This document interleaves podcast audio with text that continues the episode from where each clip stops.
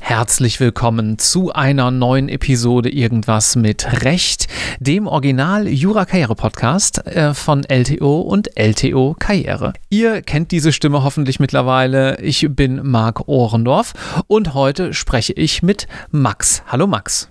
Hallo Marc.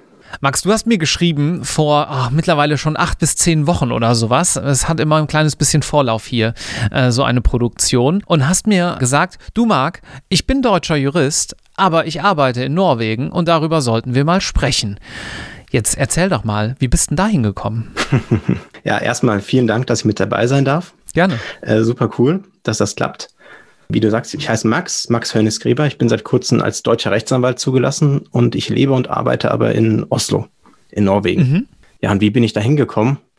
Das ist eine sehr lange Geschichte, aber eigentlich auf, auf den Punkt gebracht, meine Frau ist Norwegerin. Das hast du aber wahrscheinlich Anfang des Studiums ja auch nicht geplant, oder? Nee. Dass meine Frau Norwegerin ist, hatte ich nicht geplant. Aber sagen wir mal so, ich konnte mir schon immer vorstellen, im Ausland zu leben. Eigentlich wollte ich auch mal ursprünglich in Frankreich studieren, was dann aber wegen einer Ex-Freundin nicht geklappt hat. Mhm. Und mir war es auch nie so wichtig, wo ich lebe. Allerdings ist mir es relativ spät aufgefallen, dass das Jurastudium dafür natürlich nicht die beste Wahl ist, wenn man sich vorstellen kann, auszuwandern. Das wäre jetzt direkt meine nächste Frage gewesen. Umreiß doch mal kurz, was du da jetzt genau machst. Also du hast gesagt, du bist in Deutschland zugelassener Anwalt, aber wie funktioniert das in deiner täglichen Praxis? Ja, also hier in Norwegen als deutscher Anwalt äh, zugelassen, kann ich ja eigentlich voll zum norwegischen Recht beraten. Das ist ganz interessant, Aha. dass das geht.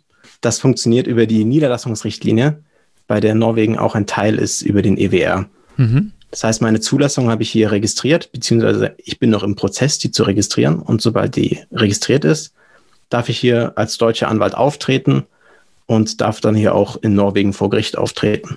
Das ist ja ganz interessant. Und was machst du da inhaltlich? Denn, oder also hast du norwegisches Recht dann auch studiert oder machst du was, was sozusagen auch international ganz gut funktioniert? Norwegisches Recht habe ich nicht studiert, aber sagen wir mal so, in meiner Tätigkeit arbeite ich ganz viel mit Vertragsrecht hm. im internationalen Wirtschaftsrecht. Hm. Und da kann man als deutscher Jurist doch sehr gut über die Runden kommen in Norwegen. Das funktioniert ganz gut. Das heißt, da hilft dir wahrscheinlich so das äh, deutsche juristische Handwerkszeug und so die Arbeitstechnik eine ganze Menge weiter. Absolut. Mit der deutschen Methodik und unserer Herangehensweise kommt man hier ähm, super voran. Aber man muss schon äh, sagen, dass ich manchmal auch das Gefühl habe, dass wir Deutschen Sachen überkomplizieren. Und das ist spannend, denn hier in Norwegen, wenn ich mein Handwerkszeug anlege und nicht ja, fünf, sechs Quellen finde, habe ich aus deutscher Sicht erstmal das Gefühl, hm, hier ist doch irgendwas verkehrt. Mhm. Und ich habe das hier nicht ordentlich belegt, meine, meine Rechtsauffassung. Aber in Norwegen gibt es oft gar nicht so viel Rechtsquellen im wie im Vergleich zu Deutschland. Und das liegt äh, unter anderem daran, dass das norwegische Recht im Vergleich zum deutschen überhaupt nicht so ausgeforscht ist, weil es hier fast, ja, es werden fast keine Doktorarbeiten geschrieben. Mhm. Ich habe die Zahl mal nachgeschaut. Von 1873 bis 2014 wurden in Norwegen insgesamt nur 373 Doktortitel verliehen. Ach. Das ist natürlich eine extrem niedrige Zahl aus einer deutschen Sicht. Ja, also ich würde sagen, das hat die juristische Fakultät an, in fast allen deutschen Großstädten in der Zeit wahrscheinlich auch geschafft. Ja, gut, hier gibt es auch nur drei juristische Fakultäten, aber dennoch zeigt das, ja, dass man nicht zu jedem Thema eine Doktorarbeit findet. Man findet vielleicht mal eine Masterarbeit, hier wird ja im Master studiert, aber die, die, Quell, die Fülle an äh, juristischen Quellen, die es hier gibt, die ist viel geringer. Das führt dazu, dass man ganz häufig auf sein Grundhandwerkszeug zurückfällt. Mhm. Und gerade im Vertragsrecht kann man da mit der deutschen Arbeitsweise doch gute, gute Leistungen erzielen. Das ist doch für dich vielleicht sogar ein Vorteil dann, oder? Dass sozusagen, wenn man mal um den umgekehrten Fall denkt, jetzt kommt jemand nach Deutschland und äh, wir haben hier vielleicht ja auch ähm, etwas, ja, höhere Anforderungen oder vielleicht ein bisschen engstirnigere Anforderungen, würde ich mal eher formulieren. Der muss sich da dann total reinfuchsen und ganz nach einem strikten Muster arbeiten. Da könnte ich mir vorstellen, dass das umgekehrt für dich ein kleines bisschen leichter ist, wahrscheinlich. Ja, das ist ein bisschen leichter. Und diese Herangehensweise die ist weder besser noch schlechter in meiner Erfahrung. Die ist einfach anders. Denn egal ob man jetzt die perfekte methodische Basis für sein Ergebnis hat äh, oder einfach nur mit gutem Handwerkszeug herangeht, es sind schlaue Köpfe dahinter, die sich das überlegen und es funktioniert in der Praxis. Und dem Mandanten ist ja auch oft gut damit geholfen, wenn man einfach eine praktische, gut durchdachte Lösung findet. Hm, auf jeden Fall. Ob das dann die perfekte Methodik im Hintergrund ist und rechtstheoretisch alles perfekt ist an der Stelle, das kann man ja dann im Zweifelsfall in einem Konflikt vor Gericht klären. Gut, dann haben wir ja dem Ganzen jetzt mal so einen kleinen äh, ersten Einblick gegeben. Jetzt würde ich gerne noch mal ein bisschen tiefer mit dir einsteigen. Äh, wo hast du eigentlich studiert? Ich habe zunächst zwei Jahre in Jena studiert, dann im Oktober 2011 angefangen wie ist das denn in Jena? Ich habe ehrlich gesagt noch nie, glaube ich, mit jemandem gesprochen, der in Jena studiert hat. Jena ist eine ganz tolle Stadt. Mhm. 100.000 Einwohner und 25.000 Studenten waren das zumindest zu meiner Zeit. Mhm. Also eine super lebendige Studentenstadt und auch eine tolle Fakultät. Ich war da allerdings nur zwei Jahre, wie gesagt, denn ich bin nach den zwei Jahren dann für eine nach Heidelberg gegangen. In meiner Zeit in Jena habe ich mich sehr bei der European Law Students Association ELSA engagiert Mhm. Und ich wurde dann 2013 zum Präsidenten des Deutschen Dachverbandes gewählt. Ah. Das ist eine Vollzeitstellung. Das Büro ist in Heidelberg und deswegen bin ich dann nach Heidelberg gezogen, habe mein Studium für ein Jahr ausgesetzt und da ein Jahr lang ehrenamtlich gearbeitet. Okay, da müssen wir dann ein kleines bisschen einsteigen. Also Elsa habe ich auch mal gehört, war bestimmt auch in meinem Studium damals irgendwann mal bei einer Veranstaltung. Viele unserer Zuhörenden werden das auch kennen. Aber mal so aus deiner Sicht, denn das ist ja gar nicht so häufig, dass man mal wirklich die Innenperspektive kriegen kann. Was macht denn Elsa und äh, wie sieht die Arbeit dort aus? Elsa ist ein Verein, der sich einerseits für die Internationalisierung des Jurastudiums einsetzt, in dem Sinne, dass ELSA probiert, vor allem europäische Studenten zueinander zu bringen. Die Ursprünge sind eigentlich noch aus der Zeit vor dem Mauerfall, wo man probiert hat, mit ja, Jurastudenten aus dem Ostblock in Kontakt zu kommen. Mhm. Und auch wenn das heutzutage irgendwie ein bisschen weit her scheint, dass man nicht einfach mal schnell nach Tschechien rüberreisen kann, zum Beispiel, äh, ist diese Idee aber absolut lebendig. Das heißt, ELSA arbeitet für internationalen Austausch zwischen Jurastudenten, aber auch für eine Ausbildung ja, von Erfahrungen und von Fähigkeiten, die man vielleicht im Jurastudium nicht so lernt. Also ELSA organisiert Mood Courts, mhm. ELSA organisiert Verhandlungswettbewerbe, ELSA organisiert Veranstaltungen in Kanzleien, ELSA hat ein Praktikantenaustauschprogramm, wo man Praktika im Ausland machen kann. Mhm. Und ELSA ist auch eine Menschenrechtsorganisation. Inwiefern? ELSA hat als Grundschlagwort A Just World in which there is respect for human dignity and cultural diversity. Und das zeigt sich dann unter anderem auch darin, dass man einen Mutkurs zur Europäischen Menschenrechtskonvention hat. Und deine Arbeit als Vorsitzender dort, ähm, da hast du dann Dinge organisiert oder wahrscheinlich viel koordiniert. Ähm, wie sah das genau aus? Ja, die, die Präsidentenrolle, also man heißt da Präsident, das ist eine, eine organisatorische Rolle. Also inhaltlich habe ich da nicht besonders viel gemacht, sondern dafür gesorgt, dass Elsa gut gegenüber seinen Partnern repräsentiert ist. Also wir haben viele Großkanzleien und Verbände, die uns unterstützen. Mhm. Und dann habe ich natürlich auch den Vorstand gemanagt. Wir waren anfangs sieben und dann sechs Leute im Bundesvorstand, die alle gemeinsam da in Heidelberg ein Jahr lang gelebt haben. Und wenn man sich immer so vorstellt, so sieben Studenten die dann plötzlich so einen Verein mit 10.000 Mitgliedern leiten sollen. Mhm. Ähm, das kann schon mal chaotisch werden. Mhm. Also das war ganz viel spannende Vorstandsarbeit. Ja.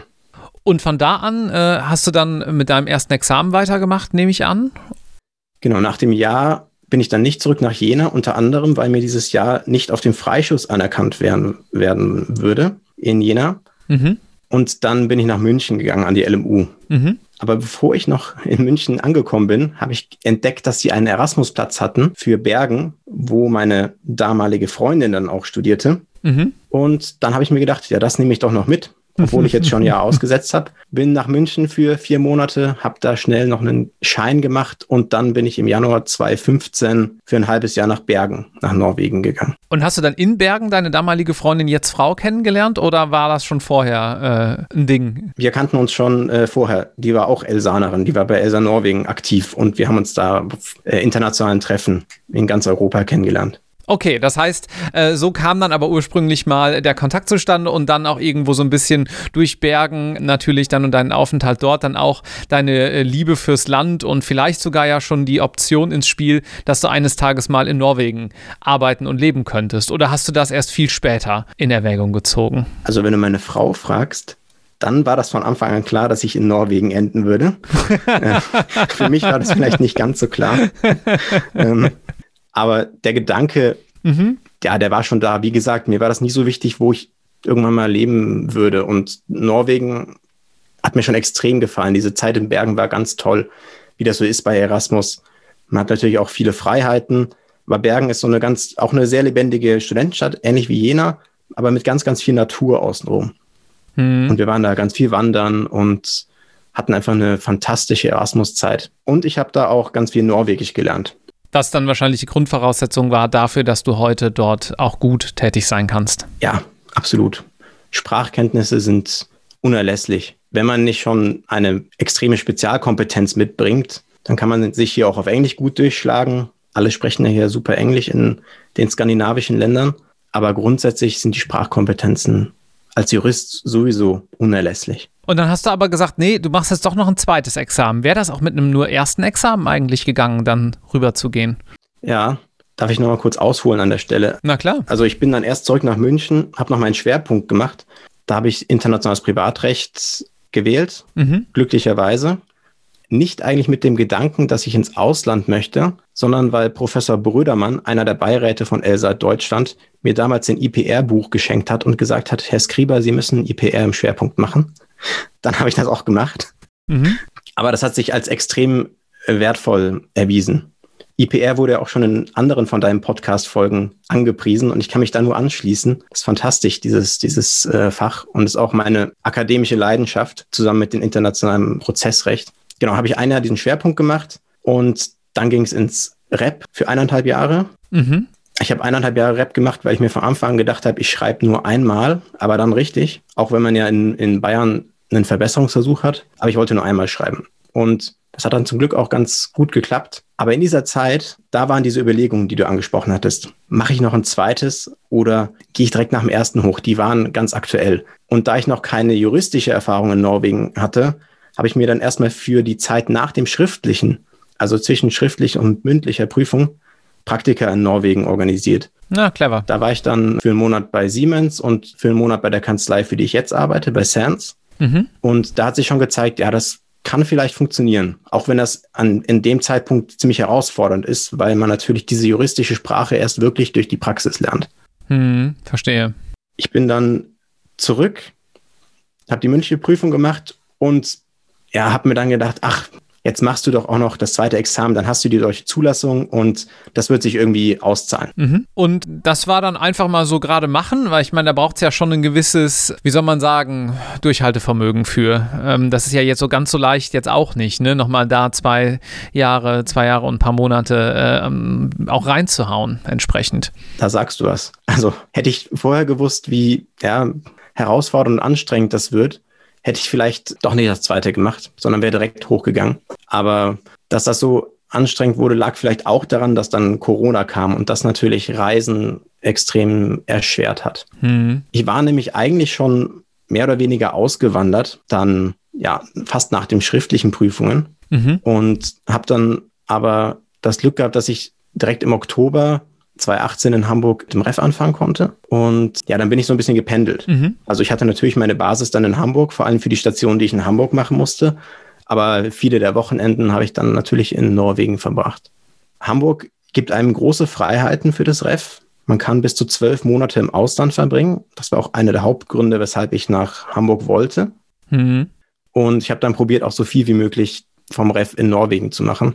Das hat sich dann natürlich in der Examensvorbereitung oder im Examen selbst gezeigt, dass das vielleicht für das Examen, für die Note nicht die beste Wahl war. Aber mein Ziel war ja, im Ausland, in Norwegen, mir einen Job zu sichern. Mhm. Und da die Norweger dieses System mit dem zweiten Examen überhaupt nicht kennen und damit auch die Note nicht kennen, war die Note zweite Priorität. Erste Priorität mhm. war Erfahrung sammeln in Norwegen, die Sprache verbessern und möglichst auch einen Job landen. Mhm. Und da wusstest du dann, als du geschrieben hast, schon, dass das geklappen wird oder schon geklappt hatte? Oder wie war dann da dein Timing? Wusstest du da noch bangen? Ich hatte das Glück, dass ich nach meiner Anwaltsstation, da war ich drei Monate bei der Kanzlei, bei der ich jetzt bin, mhm. ähm, schon da unterschrieben habe. Ah ja. Und das war ein ganz schöner Luxus, der mir auch viel Druck genommen hat. Ja, das ist auch schön, ja. Das äh, gibt es in Deutschland ja nur ganz vereinzelt mal. Äh, die meisten warten dann ja doch nochmal die Examina und vor allem auch die Noten ab. Ähm, da würden sich manche wahrscheinlich auch wünschen, schon mal so ein kleines bisschen, ja, also für den Fall des Bestehens natürlich nur, aber dennoch so ein bisschen den Druck genommen zu haben, dass man weiß, man äh, kommt dann dann nachher auch wo unter. Wobei man natürlich sagen muss, momentan sind die Berufsaussichten ja auch auf dem deutschen Anwaltsmarkt für Berufseinsteiger sehr, sehr gut. Hm. Sag mal, Du hast mir geschrieben zwischendurch, als wir im Vorfeld zum Interview so ein kleines bisschen gesprochen haben.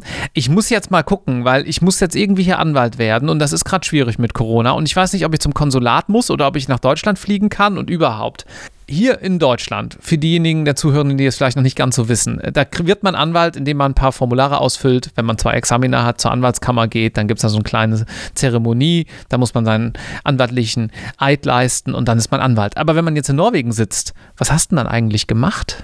Ja, das war eine Herausforderung. Denn wie du sagst, einfach mal schnell nach Frankfurt reisen, um dann einen Satz zu sagen, den Eid, sich die Urkunde abzuholen und wieder zurückzureisen, war natürlich in Zeiten, wo man dann zwei Wochen Quarantäne in Deutschland und zwei Wochen Quarantäne in Norwegen hatte, nicht besonders einfach.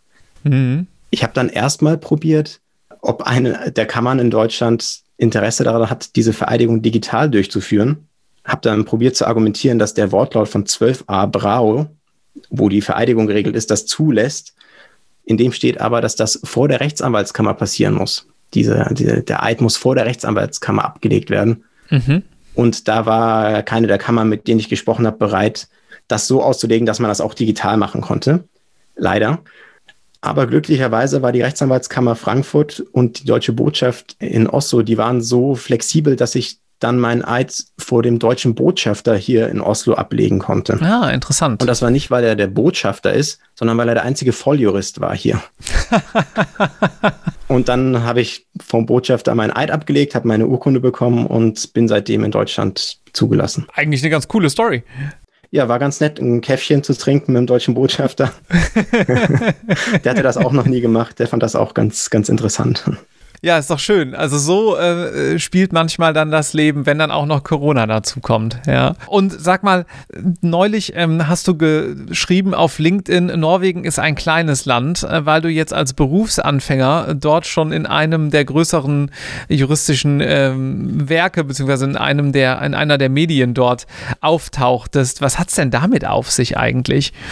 Ja, das ist so eine kleine Anekdote, die fand ich ganz interessant aus deutscher Sicht ist wohl so eine Tradition hier, dass die Kanzleien, die größeren, auf einem der größten Newsportale für, für juristische Nachrichten, ähnlich wie LTO Online oder Juve, bekannt geben, dass man neue Associates angestellt hat.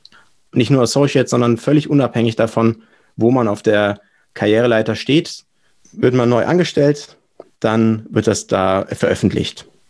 Und ich habe mir nur vorgestellt, wie das dann aussehen würde, wenn jeder neue Berufsanfänger auf LTO Online veröffentlicht äh, würde. Und das wäre natürlich in Deutschland ein ganz schönes Toho war Bohu auf der Seite von LTO.de. Mhm. Äh, und deswegen äh, habe ich dazu so einen kleinen Post abgelassen. Mhm. Aber das Ganze ist eigentlich symptomatisch für zwei Sachen. Zum einen zeigt das, dass der Rechtsmarkt in Norwegen doch relativ klein ist und man kennt sich hier.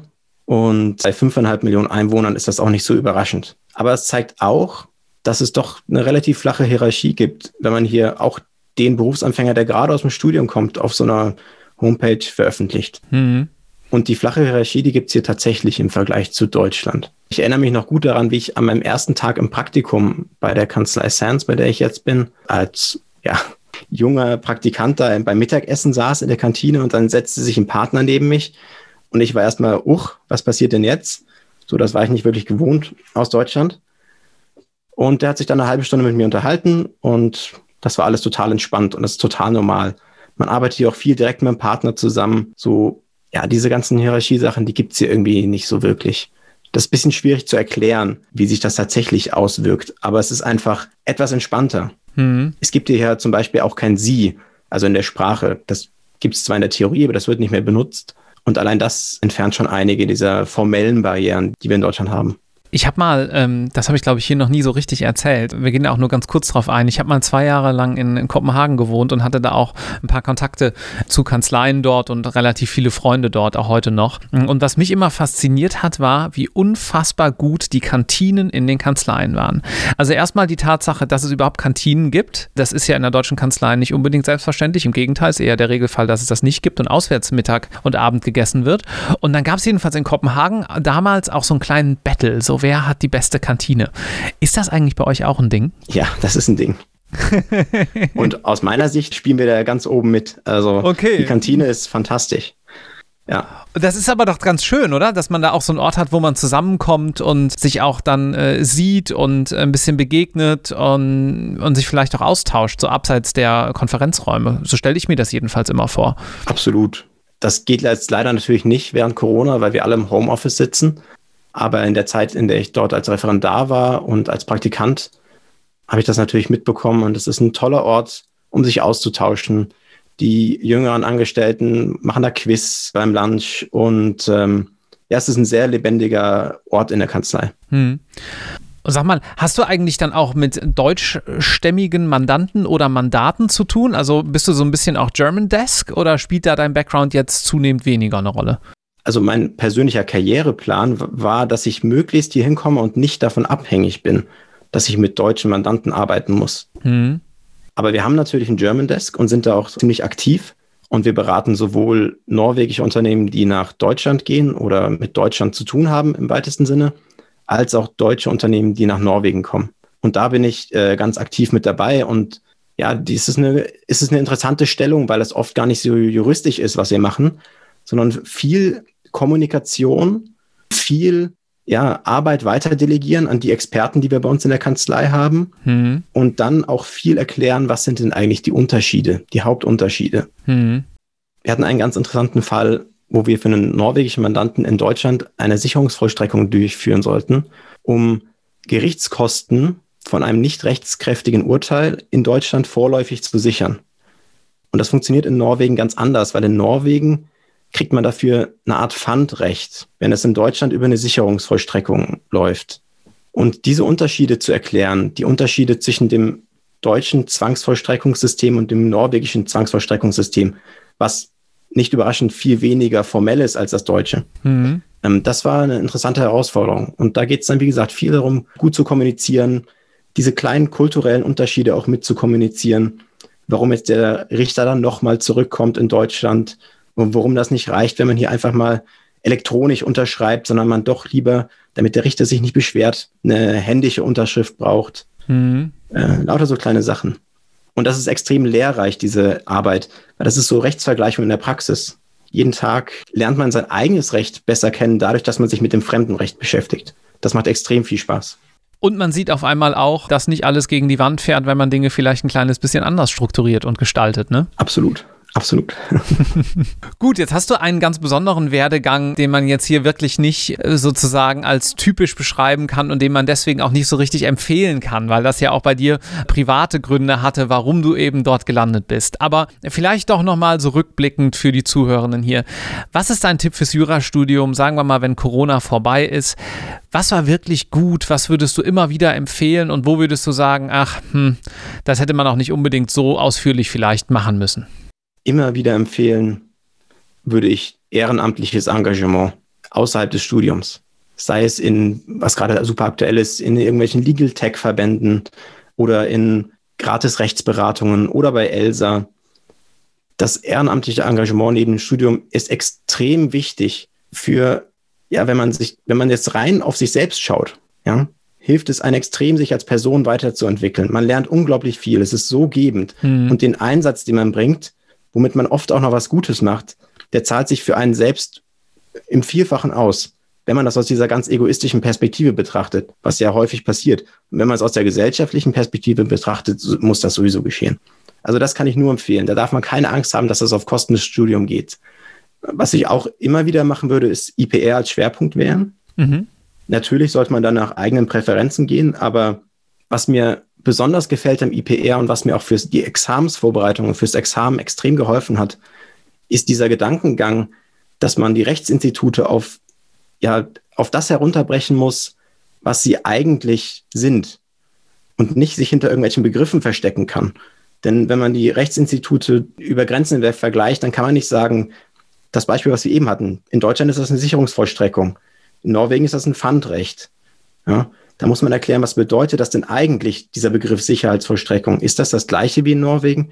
Und so weiter und so fort. Mhm. Und dieses Herunterbrechen und Verstehen, was ist dieses Institut eigentlich, hat mir fürs Zivilrecht unglaublich viel gebracht in der Examsvorbereitung, weil man viel besser versteht, was man eigentlich will, was das Gesetz eigentlich will an dieser Stelle. Und das hilft einem unglaublich viel weiter und es macht unglaublich viel Spaß, das grenzüberschreitende Arbeiten und diese tägliche Rechtsvergleichung. Noch eine Sache, wo man vielleicht ein bisschen offener sein kann.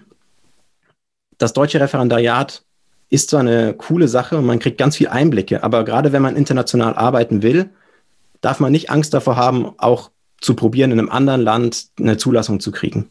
Mhm. Wir sind nach England gegangen und haben dann da, waren dann Trainee-Solicitor dort. Ich hätte auch nach Norwegen gehen können und hier als Advokatfullmäktige heißt das auf Norwegisch, also sozusagen norwegischer Referendar werden können. Die übrigens deutlich besser bezahlt werden als deutsche Referendare? Ja, ja, ja. Aber die arbeiten ja auch Vollzeit. das ist eine Sache, wo man ein bisschen mehr offen sein darf. Mhm. Gerade wenn man international gepolt ist und ja, die Sprachkenntnisse mitbringt. Sprachen lernen, Sprachen lernen, Sprachen lernen. Schönes Schlusswort, Max. Vielen herzlichen Dank, dass du hier mal wieder eine kleine Nische ausgeleuchtet hast, die es auch geben kann, wenn man in Deutschland Jura studiert hat. Und ich bin so froh, dass äh, der Podcast ein Nischenmedium ist, denn er kommt in genau diese Nischen hinein. Weiterhin dir ganz viel Erfolg in äh, Norwegen und äh, vielen herzlichen Dank. Bis dann. Tschüss. Vielen Dank. Tschüss.